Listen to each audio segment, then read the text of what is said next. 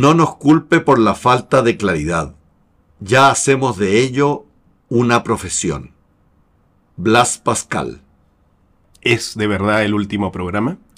Es el último programa de esta temporada y no empieces a anunciar que ya no volvemos y todas esas cosas porque son mentiras. Volveremos en una cuarta temporada.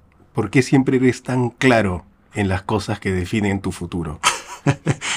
bueno, verdad, lo sabemos. Pero, pero da lo mismo, vive el presente y el presente es este programa. Yo creo que es porque te gusta explicar todas las cosas a ti. Desgraciado. Mm. Este programa es acerca de Antonio Gamoneda, un gran poeta con el cual estamos cerrando la temporada. ¿Cómo es que Antonio Gaboneda acepta una entrevista con nosotros? Bueno, esa es una gran gestión de Rosa Espinosa. Gracias, gracias. ¿Cómo de Rosa Espinosa? Es de Rosa Espinosa. ¿Pero quién, le, quién lo obligó a que haga esa gestión? Bueno, Ah, Por voluntad propia. Ah. sí, sí. Bueno, además de el gran, el sublime Antonio Gamoneda, el eviterno.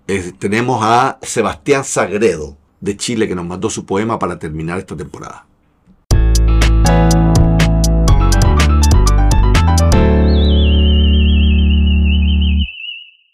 Estamos pletóricos porque el premio Nobel de Poesía de los ruculistas alternativo es para el gran poeta leonés Antonio Gamoneda.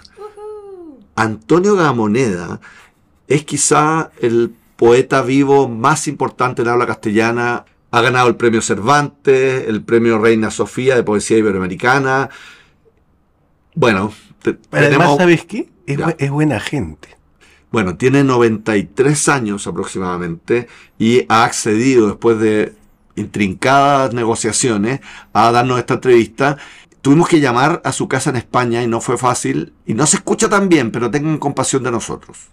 Pero lo que dice es realmente una joya. Prestenle atención. A, a él, no a ti. Ah, a mí decía. No, a él. Ay.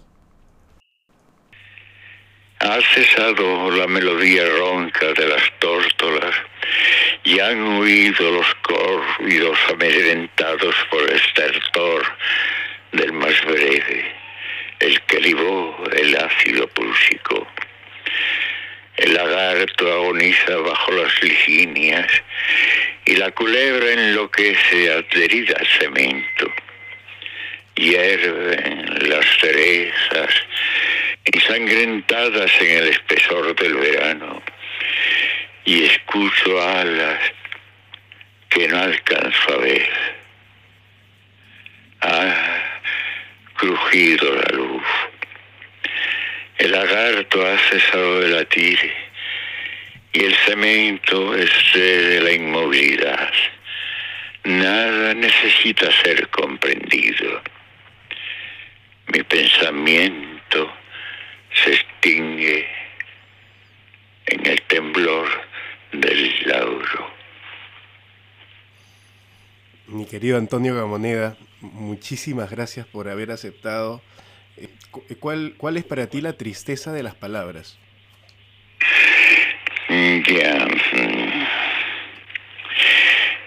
Ya la palabra es algo que no diré yo eh, que es un misterio porque no creo misterios. Pero realmente la tristeza mm, de las palabras está es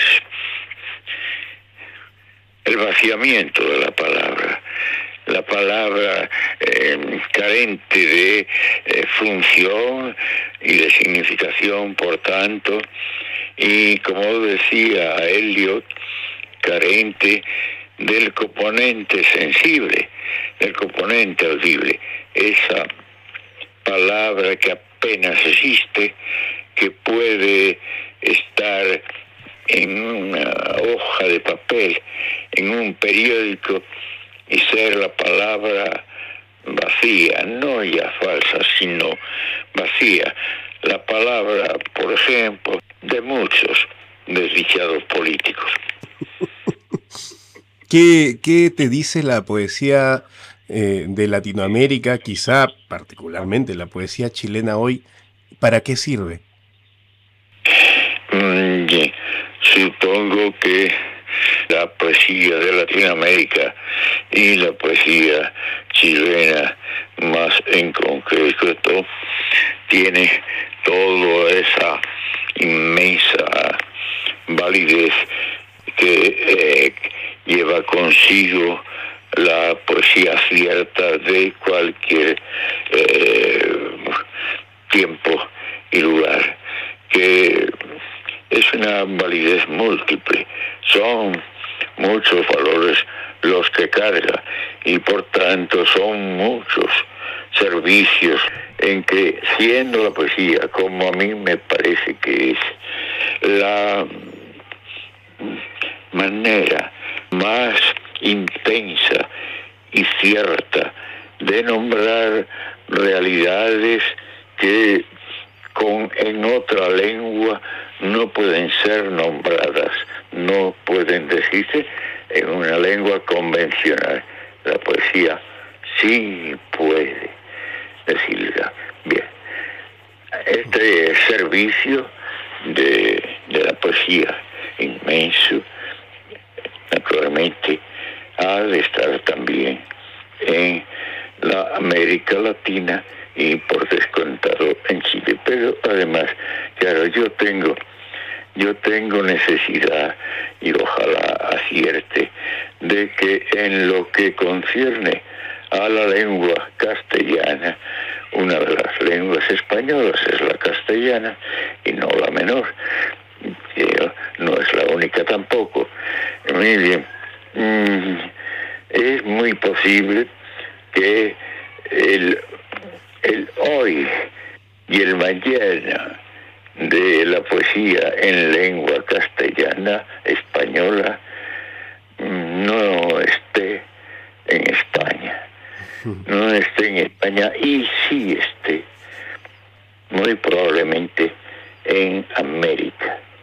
Eh, claro, es verdad, es verdad que no hablo de individualidades, Mm, porque eh, en España puede haber poetas tan eh, gloriosos como el que hemos hablado, como Juan Carlos Meste, y sin embargo eh, la poesía como una como un universo general en los límites de, de nuestra patria es posible que no esté en su mejor momento y es posible que lleve varios, bastantes años así, lo cual no es, no estorba a que individualidades, como he dicho,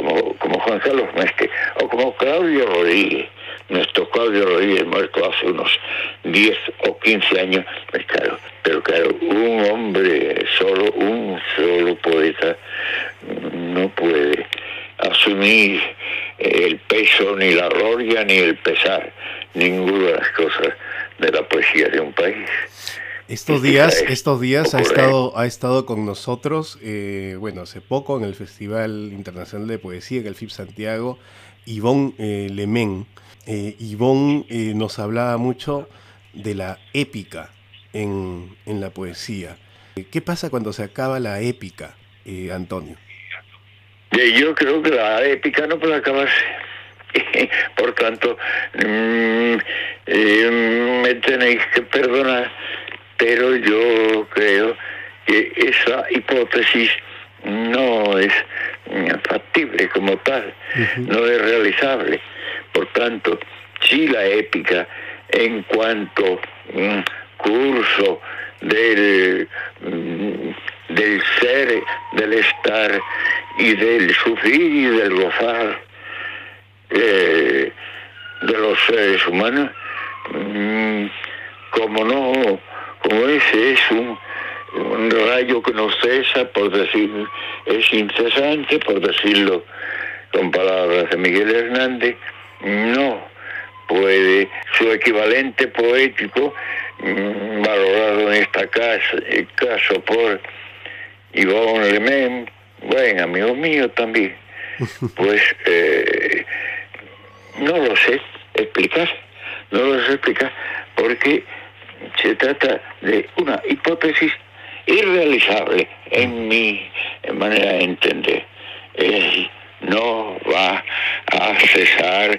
el acontecimiento individual, eh, colectivo e incluso universal de los seres humanos, eh, conviviendo, conviviendo bien, conviviendo mal, luchando entre sí, haciéndose daño, haciendo, amándose, avanzando de esta, eh, en esta actividad inexplicable que eh, ocupa los siglos. No puede cesar eso. Por tanto, perdonadme, pero yo no sé, ciertamente, lo digo sinceramente, no sé eh, referirme a la hipótesis de Ivo, no lo sé. Antonio, eh, tú eh, probablemente debes ser el poeta vivo en lengua castellana más importante. Yo eh, ya soy del pasado. no, porque estamos hablando. Entonces, yo creo que somos de, un presente extraño. Tú que ya lo has pasado todo, tú que lo has conocido todo, ¿qué, te falta hacer en poesía? ¿Qué, qué, qué falta hacer en la poesía para ti? Mm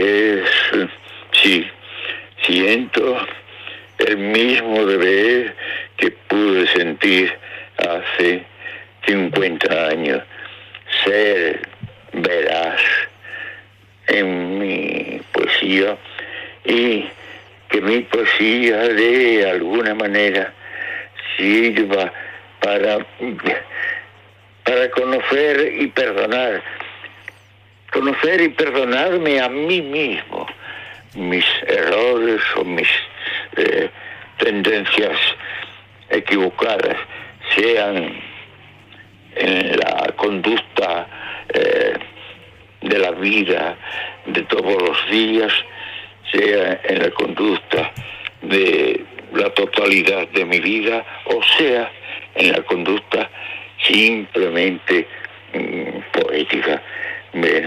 Yo no me he exigido a mí mismo y ya me pareció y me sigue pareciendo una exigencia fuerte eh, ser verdad que la mentira no tenga lugar dentro de mi poesía. Y como la graduación de mi poesía es simplemente bueno un deseo algo así. Pero ni puedo conocerla, ni puedo determinarla yo mismo. Me limito a esto y creo, creo, me atrevo a recomendárselo a los poetas más jóvenes que yo, de la lengua y del país que sea. No mentir nunca. Es algo así como no mentir para que nadie mienta en el mundo, para que no se produzca la horrible descripción de la mentira que yo tuve que cometer hace 50 años con la guerra civil española y vosotros sabéis de esas cosas también mucho. Mm. Eh, esa mentira que es crueldad y que es delito simultáneamente que esté fuera de nosotros. Ese es mi deseo. Eh, mayor, más, más verdadero y más eh, necesario para tener alguna paz en mis últimos días.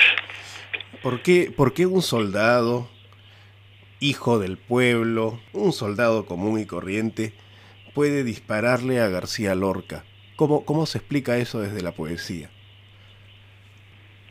No, no, no se explica porque es un hecho criminal y antipoético.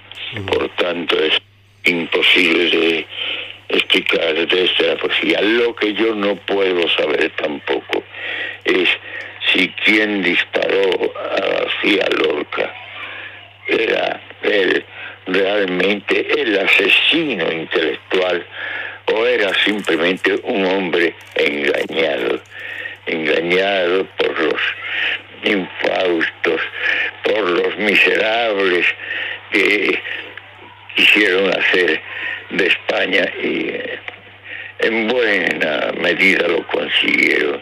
Un país únicamente para las lágrimas y el desconcierto de las lágrimas. García Lorca lo mató,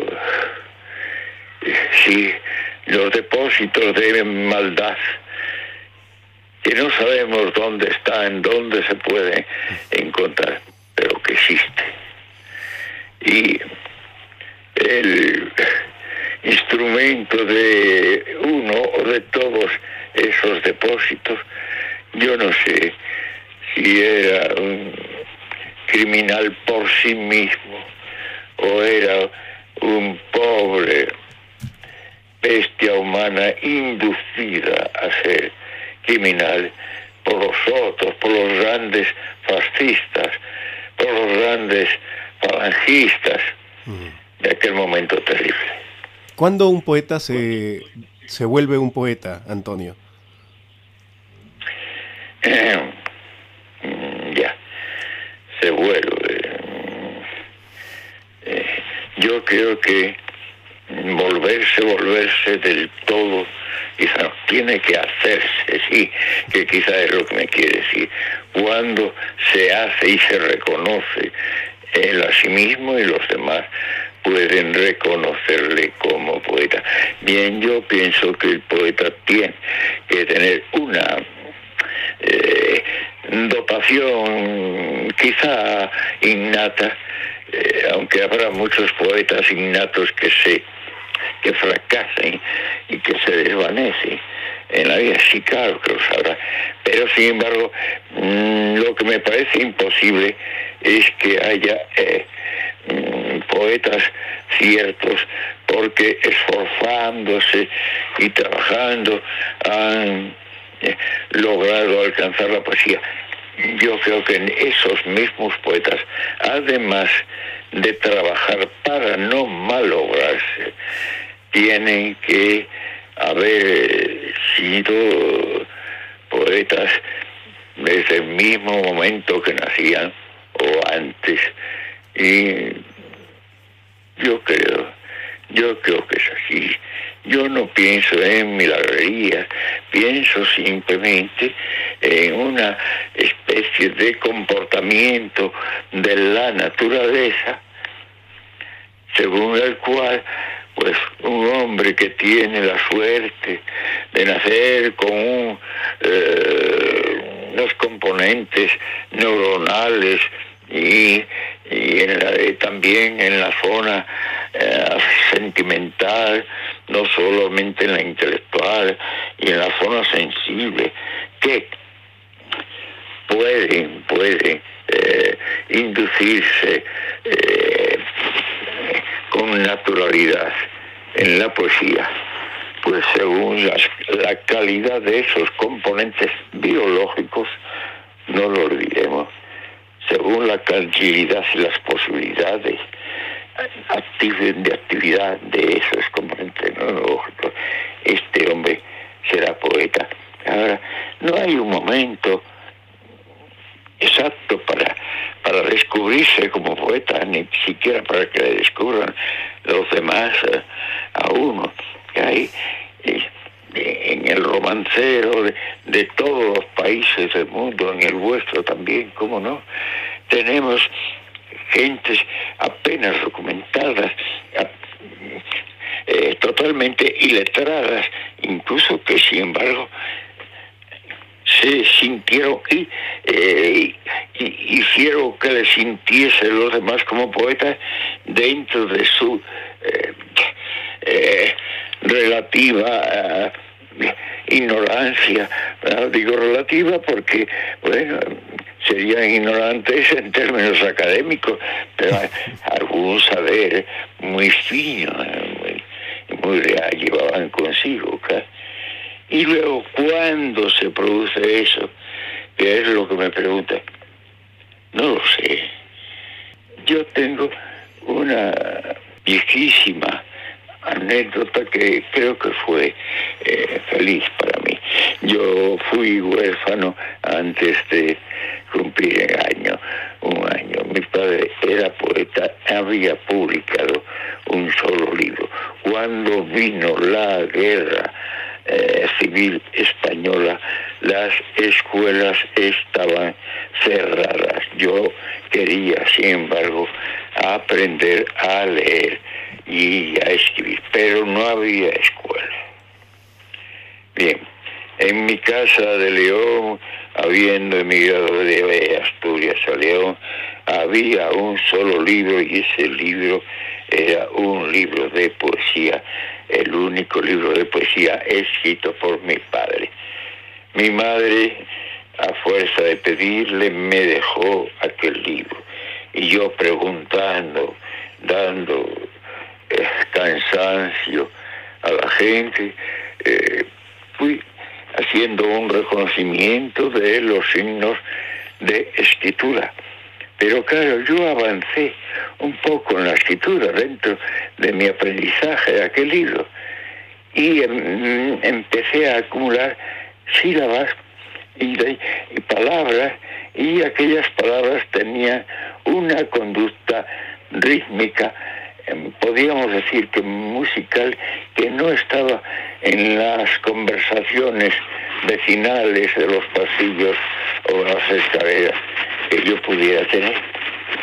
Bueno, esperé que yo, quizá por una especie de mimesis suscitada por la figura de mi padre poeta, por mi empeño entrando en aquel silabeo rítmico, por una pasión que sí, yo creo que nació conmigo sin definirse, pero nació conmigo.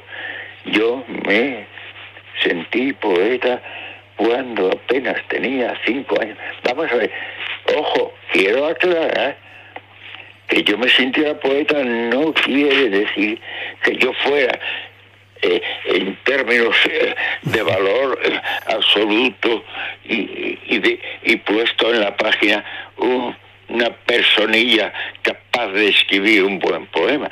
No es eso, pero la aspiración, la, el deseo, la inquietud, incluso eh, el desconcierto maravilloso que produce a veces eh, eh, la conducta de los poetas, me tocó.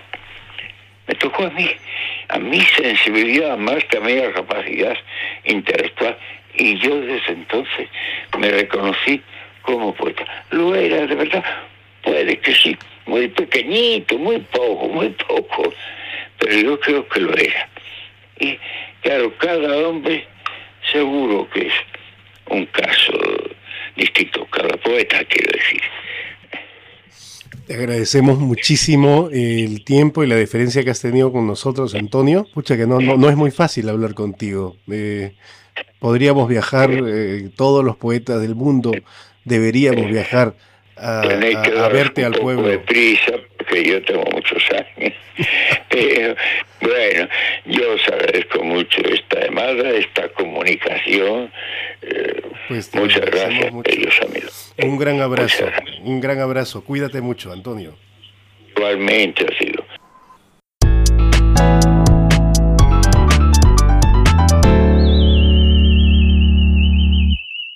El dato rosa con Rosa Espinosa un dato que busca salvar la poesía. O hundirla. El poeta que explica sus poemas pierde. Eso no es un dato, es una opinión propia que tengo y que quiero dejar explícita en el programa del día de hoy. El poeta, en vez de datos ya da aforismos. No, ya, ya como da su opinión. Su opinión. mi, valiosa opinión. Y repítela, a ver. El, poeta que explica sus poemas pierde. Sí, estoy de acuerdo. pierde interpretación, pierde lectura. Claro, porque, porque achica la ambigüedad del poema. Exacto. Por ejemplo, lo cierra. Lo cierran. Yo creo que Perdón. No, no, dale, dale. No, yo creo que tiene causas psicológicas también, porque en el fondo se da cuenta que su poema es tan malo que tiene que que tiene que explicarlo. y lo agranda con una explicación, Ah, bueno. generalmente una explicación grandilocuente, o que a mí me interesaría como lectora saber qué estaba haciendo el poeta mientras estaba escribiendo ese poema que nos va a leer. Yo, estando de acuerdo con ustedes, a mí me cargan las explicaciones, me carga explicar un poema porque se cierra, estando de acuerdo con eso, creo que a veces es interesante cuando el poeta da alguna clave hermenéutica, Mm. que no es lo mismo que una explicación, sino una llave de entrada. A veces, por ejemplo, un epígrafe es una llave de entrada, Un o en un, título. un título es una llave de entrada, un verso a veces puede ser una llave de entrada, pero y a veces en un recital que el poeta me dé una pequeña llave de entrada puede abrirme el poema más que cerrármelo. Si logra hacer eso, bien. En el, encuentro- la mayoría de las veces, no. Y Ya, además, lo termina explicando, lo termina me pregunto, ¿le corresponde al poeta explicar o dar esas esa claves clave, de esa interpretación hermenéutica? si tú eres, pregunta. tú eres una buena lectora, Sí. tendrías que abrir esa puerta a patadas. Exacto. Sin llave. Entrar ahí, Sin llave, sin ah, patada, qué buena. eh, recitando nomás. Mira, Javier, que- está bien. ¿Este es la bitácora o es el dato? No, no, ¿Cómo el dato todo se nos mezcla. Pero me gustó mezcla. eso, eso, me, me gustó lo de las patadas. Claro. Ser bien. poeta patadas. Ser- no, ser puñetazos. lector a patadas. No, pero el poeta también, pues está evitando. Si el poeta lee No, es para defenderse. Ya. de los abucheos. Gracias, Rosa Espinosa, por tu dato. Por tu opinión. inexistente Por dato. tu opinión.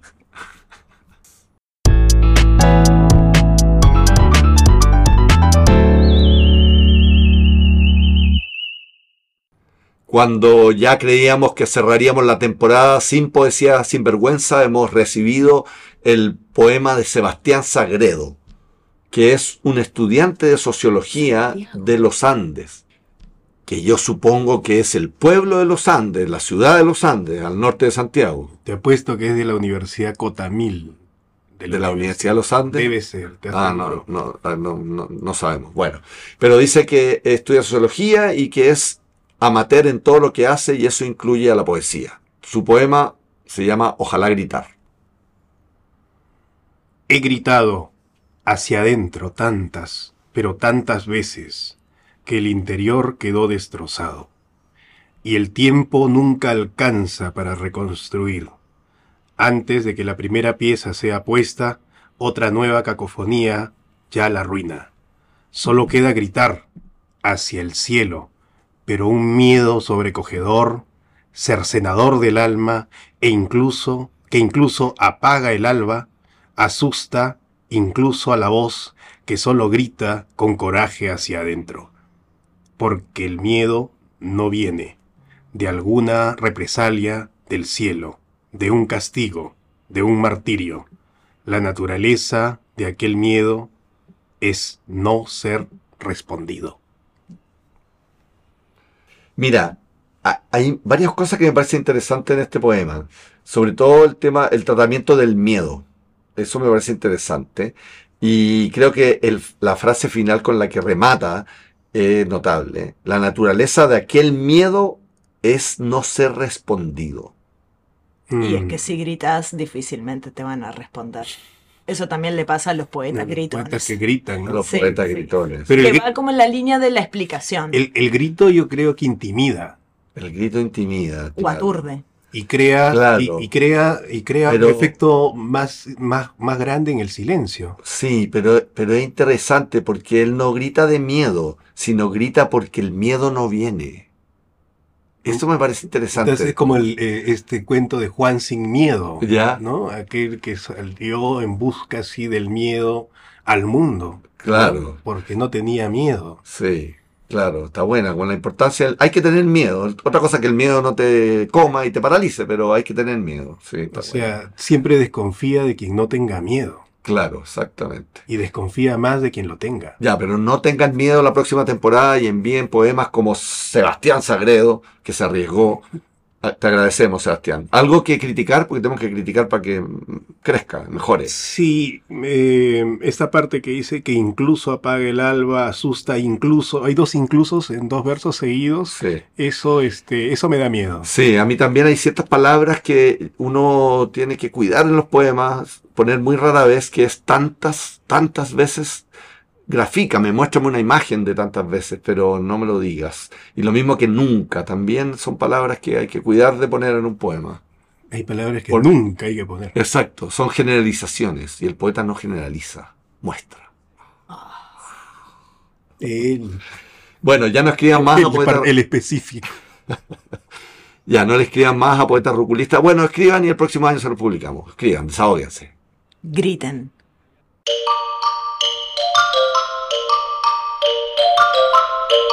Bitácora Ruculista. Cerramos esta temporada con la Bitácora Ruculista y para eso, Javier, que la gente quede rumiando todo este final de temporada nuestro aforismo ruculista. ¿Crees que son vacas? Bueno, son, los poetas rumiamos nuestros poemas, ¿Cuántos estómagos tienes? muchos. Oye, pero... eh, Yo ya no tengo, o sea que he reducido tanto por falta de comida, hermano. ay, ya, tal. Es que- El Bueno. poeta del hambre. El poeta del hambre. La pista del hambre. Oye, entra a la página web y entra a palabradepoeta.com y allí encuentras el archivo con todos nuestros aforismos del manifiesto ruculista. No, porque acabo de cerrar esa página el día de ayer que se acabó el Festival de Poesía. La dejó encriptada. La dejamos encriptada hasta nuevo aviso porque nunca más se va a hacer ese tipo de cosas, dado que existe esta falta de tino de tu parte de categorizar a los poetas. De hecho, acabas de empezar el programa diciendo que hemos, eh, vamos a entrevistar al más grande de todos los entrevistados ahora. El ¿Qui- mejor. el mejor ¿Y de tú crees que, que piso los callos de los poetas con eso? O sea, yo creo que Y las poetas. yo, yo creo que pisas este más que eso, ¿no? Pero El ego, el ego. No, más Bueno, que pero eso, te pero digo. reconocer que alguien de 93 años tiene una trayectoria impresionante, O sea, probablemente lo sea, pero no hay que decirlo. no hay que decirlo. No hay que gritar. Léete el aforismo. Después de Eh, este regaño que me has hecho. Bueno, voy a sacarlo del compendio donde están los mejores. Ruculista, trágate la llave. Entra al poema a patadas. Qué buena. ¿Viste que esto lo sacamos de esa frase que tú dijiste hace unos minutos? Ya no trates de congraciarte No conmigo, no seas no alarmero. expliques. no La gente va a hacer conexiones por sí misma. Sí. Es verdad, es verdad. Confiemos en nuestro espectador. Que sea que es ruculista inteligente. también. No, sube- Claro. no se subestimen como le- a los lectores, las Claro. lectoras, ¿no? Bueno, ¿qué vamos a hablar en la bitácora? No, en relación a estas cosas, ¿no? Que son siempre eh, dudas y cuitas, este, yo creo que podríamos preparar una tabla, ¿no? Eh, un rango, eh, ciertos, este, eh, criterios científicos para, este, determinar ese nivel de importancia eh, en el poetómetro. Bueno, me gusta lo del poetrómetro que ya había salido en otros programas Claro, pero para digamos, evaluar Claro, la temporada. Lo que pasa es que el poetómetro, como un instinto mío, siempre ha sido eh, más del orden de las ciencias sociales no exactas. Ya. Es decir, era, es más instintivo. estás instintivo. matematizando. Entonces ahora me imagino que voy a pasar todos estos meses eh, poniéndolo en un sentido más estadístico, ¿no? Y eso me parece que puede Te ser... recomiendo usar una planilla Excel. Yo soy poeta del Excel. Ah. Por eso... Ya, me gusta lo de lo de Gamoneda, porque creo que Gamoneda cierra un gran año. Creo que este esta temporada ha sido una gran temporada ruculista. Sí, claro. ¿Tú no opinas lo mismo? No sé, me voy a guardar Mira, esos comentarios. primera cosa, porque incorporamos a Rosa Espinosa. lo ¿Quién que- es Rosa Espinosa? Yo. Y eso ya te da más 100. Ah, No, imagínate lo que ha subido todo nuestro rating por tener a Rosa Espinosa. Y los gastos también, También. ¿no? La enigmática Rosa Espinosa. Bueno, pero ¿qué tiene que ver eso con Gamoneda? Que Gamoneda es como un broche de oro. No, bueno, Gamoneda, este, para mí ha sido, llegó a, a través de Juan Carlos Mestre, eh, que es un poeta que admiro tanto y que también ha sido invitado esta temporada, mira qué lujo. Y yo creo que debe ser como estos este, patriarcas este, sabios, ¿no? Sí. Que uno en general, eh, uno no suele conocer a los profetas, uno los lee nomás. Sí. Entonces, este, Gamoneda es como un poeta que para mí en lo personal ha sido tan importante que basta leer cualquier, cualquier frase, verso, pedazo de su obra, ni siquiera un poema completo, a lo largo de su historia, y no ves vacíos, no ves ripios, no ves, ves trascendencia. Mm. A mí me pasa eso con él.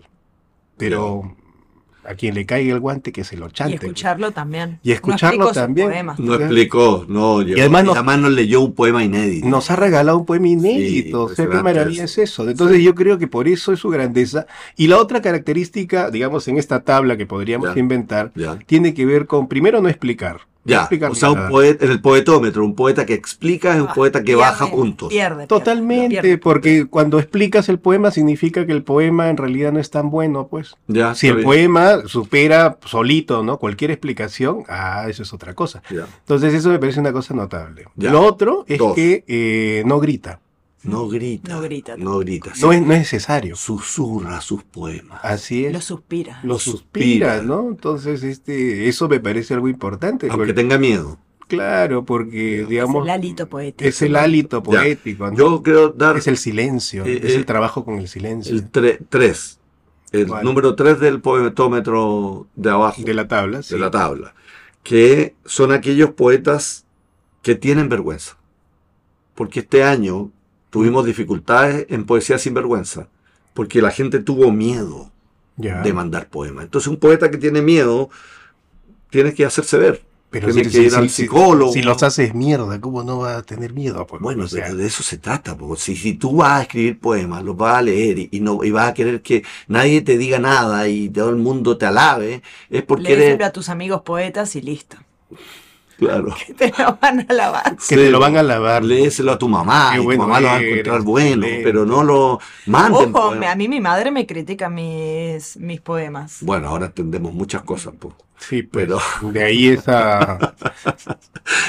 de ahí tu característica iracunda. Exacto. Exacto. Y tu afición por los iracundos. También. Bueno, ven, entonces un poeta sin coraje que no manda poemas por temor a que lo corrijan o a que le digan algo malo, es, es un poeta bajo en el poetómetro. El otro factor en el poetómetro que yo siempre tomo en cuenta son los poetas que hablan demasiado de sí mismos. Ah, sí. eso, Entonces, cuando llegan y te dicen yo que he hecho A, B, C y ahora estoy haciendo D y F, eh, creo que también hay una inseguridad patológica en su obra. Mm. Entonces, lo, para mí me gusta Pero- más la pero- idea de, de, de Runs y, o sea, poetas que nunca en realidad están preocupados de eso, están, están escribiendo, están Ya, pensando. pero, ¿no? pero ahí hay una línea porque tú estás describiendo casi como un santo. Como que el gran poeta tendría que ser un tipo sin defectos y tendría que ser un tipo No, no, trascendido a sí mismo. Yo no- yo- con yo no he muerto al ego. Yo no he dicho este, sin defectos, he- Conozco- he dicho que no hable de sí mismo. Sí. Ya, pero eso implica una suerte de ascetismo interior como para que el ego no se te escape. O sea, yo, por ejemplo, tengo tantos defectos, pero tantos defectos, Ya. Que mejor me callo, pues qué voy a estar hablando. Bueno, pero eso es muy ¿Por qué meritorio. considerar además que tu vida de poeta es tan importante y No, relevante claro. y digna para que todo el resto, Mm. no solamente tengamos que leer los poemas, sino además Ya, enterarnos pero, de pero lo que yo digo es que en el poetómetro, en el poetómetro hay poetas que son inaguantables, egocéntricos, pero son grandes poetas. Dime uno. No, porque No, pero dime uno solo. Te reto, de verdad, Dale. dime uno solo que sea así, Que está realmente muerto, que está inso- muerto. insoportable, gigantesco y que tenga pues este... Una poesía que hasta el día de hoy, Claro. Sí. sin contexto y sin claves hermenéuticas y sin explicaciones, siga dando. Y que no tenga tres casas, eh, a ver, Sí. dime Ah, Ni haya abandonado a sus hijas. Que, no, claro, ¿viste? Ese es el punto. Que, Deuda que- pensión. Claro, una cosa es ser egocéntrico o cualquier defecto moral. Entonces yo voy a calificar la poesía del sujeto por, lo- por los defectos morales de su No, vida. porque el problema es que ahí hablan de su vida personal. Porque Claro, ahí pero eso es un defecto. Entonces, yo defecto. puedo ingresar a criticar también su vida de poeta si la expone junto con su poesía. Sí, pero el punto es si el poetómetro, si es bueno o mal poeta, ese es mi punto. Da lo mismo su calidad ética Claro. de que sea o mal o buen poeta. Yo Tú creo- estás ligando su calidad ética personal con su obra y eso me parece discutible. Por ejemplo, a Oscar Wilde lo condenaron por una ética victoriana y dijeron los homosexuales no caben, es delito, es una falta moral, por lo tanto no leemos su literatura y lo suprimimos. Esa vinculación entre la ética personal del autor y la obra me parece Sin embargo, su obra trascendió porque lo seguimos Porque leyendo buena, hoy en día. Porque era ¿Por qué? buena. Porque es Independiente bueno, de claro. si es homosexual o si se acostaba con alguien, se engañó a la señora. Independiente de si de- despilfarró su plata, de que se hablaba de sí mismo, porque si alguien que hablaba de sí mismo era Oscar Wilde. ¿Con Lo quién único- hablaba? ¿Con, No, los- porque con era- sus esclavos? Era el rey, era el rey de las, era el rey de las historias, contaba las anécdotas de su vida, de sus viajes, Obligaba- era el centro. obligaba a sus esclavos a escucharlo. A escucharlo. Entonces, eh, pero esa, fíjate esa figura, ¿no? Entonces, claro, en general lo haces cuando estás en un medio en el que tú te crees superior. Bueno, lo que sea, pero es, O pero su literatura. O laureado, ¿no? Bueno, sí. Entonces es interesante, pero cuando tú ya llegaste como a un nivel que para mí, este, bueno, finalmente cada poeta tiene pues la poesía que se merece, ¿no? Entonces tampoco me quejo, pero digamos, este, cuando tú llegas Ya. a cierto, o sea, la gente, por lo menos de mi propia experiencia, que es de lo que puedo hablar, más bacán que yo conocí en mi vida es gente de ese perfil bajo. Siempre. Ya, pero eso es un gusto personal siempre. tuyo, no una evaluación acerca de su obra. Creo que quedamos muy sensibles con el festival, y, con el y la festival. vitrina de egos. Egos, ¿no? poéticos. Cada una pasaba ahí a decir las demandas, además, ¿no? Las demandas, porque, a ver, cuenta, ¿qué Las te- autoinvitaciones. No digas nombres, pero di qué demandas te, te hacían los poetas así egocéntricas. No las puedo decir en este horario. No, no estamos diciendo esas demandas, por Javier. Pero incluso eso, o Ya, sea, yo he tenido ya, que pero- cumplir con todo ese tipo de Ah, demandas, ya, ¿no? O sea. Por favor, eh, rugulista, corten esta parte de, su- Mm. de sus memorias. Ya, di alguna. ¿Qué, qué, qué- No, la qué- clásica es siempre pues la- el nivel de exposición, ¿no? Entonces nadie Yo quiere quiero leer último. y nadie quiere callarse. Claro, siete, Sí. tienes que leer siete minutos. Y leen 20, 14, ¿no? 20, Porque es, es ese es algo del poetómetro, poetómetro. Este es mi momento. Este es mi momento. Este es mi- da lo mismo Voy los a demás. leer 60.000 versos, hasta pudrirlos a todos, pero Es- O sea, es me, mi pa- momento. me pasó alguna vez con Yevtuchenko, por ejemplo. ¿no? Que había exigido que le publicáramos un libro para poder acceder a nuestra invitación. Ya eso, bueno, está bien, pero su obra es importante. Ya. Pero el problema es que, claro, era un festival de muchas personas, pues 100 personas, ¿no? Y Yevtuchenko era uno más de los poetas invitados. Quería leer todo el libro. La un libro de más de 100 páginas, todo el libro. A ver, dile no a Yevtuchenko. Eso es, una, es un factor. pues. Entonces, es, bueno. es decir, yo no, yo no escucho.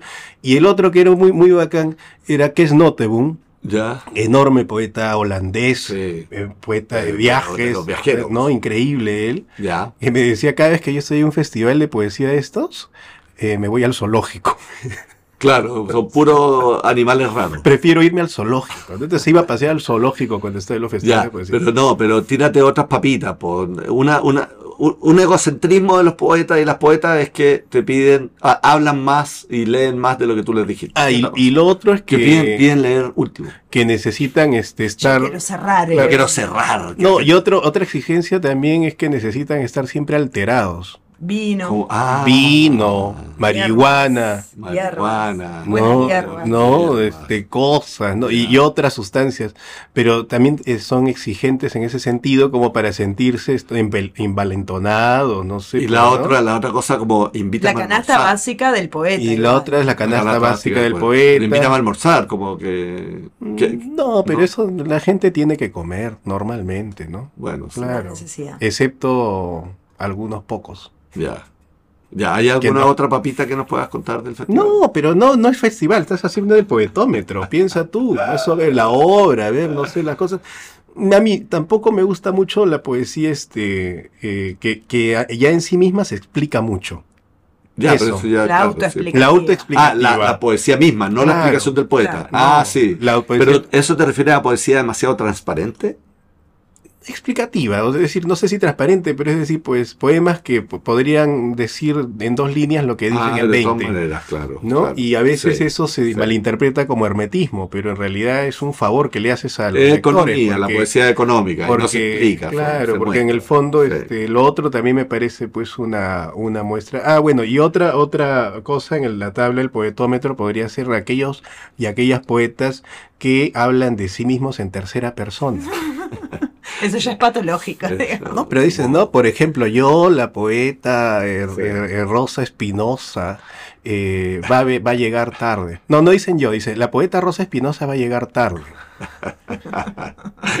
¿Y, Está quién- buena y quién está diciendo? Es ella. Pero es una despersonalización, podría ser una humildad.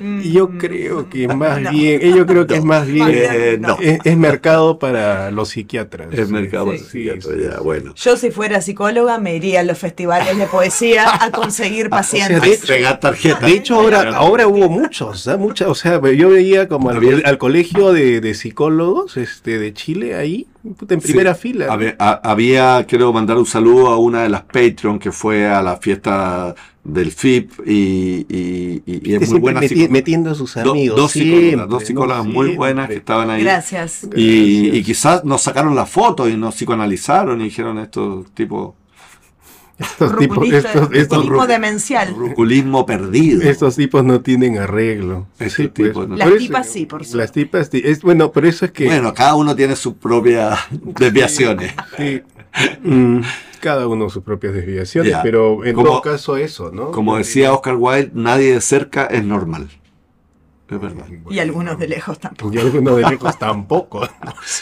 Bueno, es- hemos terminado la temporada con este programa Long Edition Mm. y eh, queremos agradecer en esta temporada a los Patreon, aquellas personas abnegadas que han dado mes a mes y ojalá sigan dando mes a mes un aporte pequeño, una suscripción. Animamos a los demás fieles auditores de los ruculistas a que rompan su chanchito, vayan a patreon.com y nos permitan reanudar una nueva temporada. que ha sido fundamental para pagar este un parlante alcanzó, ¿no? Un- el día de la fiesta. del Tuvimos que, es- pero eso es como... una intimidad. No, y es, y es- y es como corrupto, porque, corrupto. porque ellos están aportando a los ruculistas y no al FIP. Pero es lo- Y pasamos lo una pequeña mismo. cantidad Traspaso al de FIP. fondos. Traspaso Sí, de traspaso de fondos, pero nos van a investigar y hasta ahí vamos a llegar. Sí. Eso que no somos fundación, Claro. pero ya estamos... No, pero, pero, eh, pero alcanzó para medio parlante. Bueno, pero, por- pero ahí porque yo puse un poco de plata.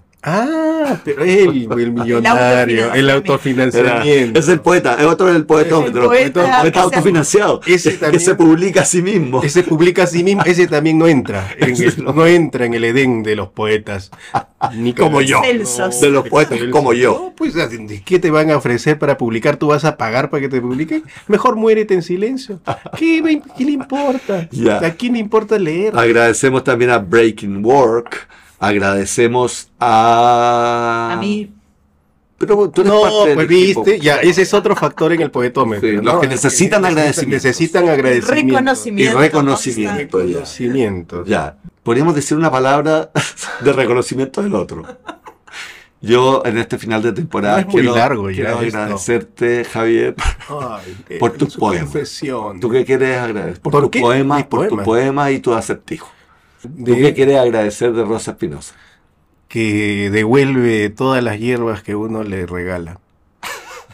yo quiero agradecerme a mí misma por participar en este programa hasta el final. Y gratis. Y gratis. Bueno, semi gratis. Es gratis. Y, pero el pago del año te he dado. O sea, Ya. qué increíble. Y a Jiménez hay que agradecer. ¿qué, qué van a agradecer?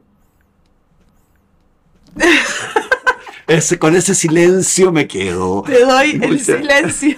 Te doy mi mi- silencio mi silencio poético. poético Mi si- de agradecimiento. Cerremos todo esto porque me voy indignado. Porque esta dinámica no ha resultado. No, Renuncio. Pues, ¿qué quería ser así como reconocido? Está bueno. Escriban a poetasruculistas.gmail.com diciéndonos, que les, diciéndonos qué les pareció esta temporada. Por los huevos duros que puso para el fit. Eso. sí. Eso puse claro. huevos Sí, duros, y eso. los sanguchitos también, También. siempre se El traen. sanguchito hice yo. Oye, ey, espérense. El otro día para la grabación los trajo, ¿eh? Ah, eso Vamos- sí, no, pero para el fit. Vamos a aceptar críticas y sugerencias para la cuarta temporada. Yo no voy a aceptar escriban. ninguna. Ya. No voy a Chao. Chao. Chao.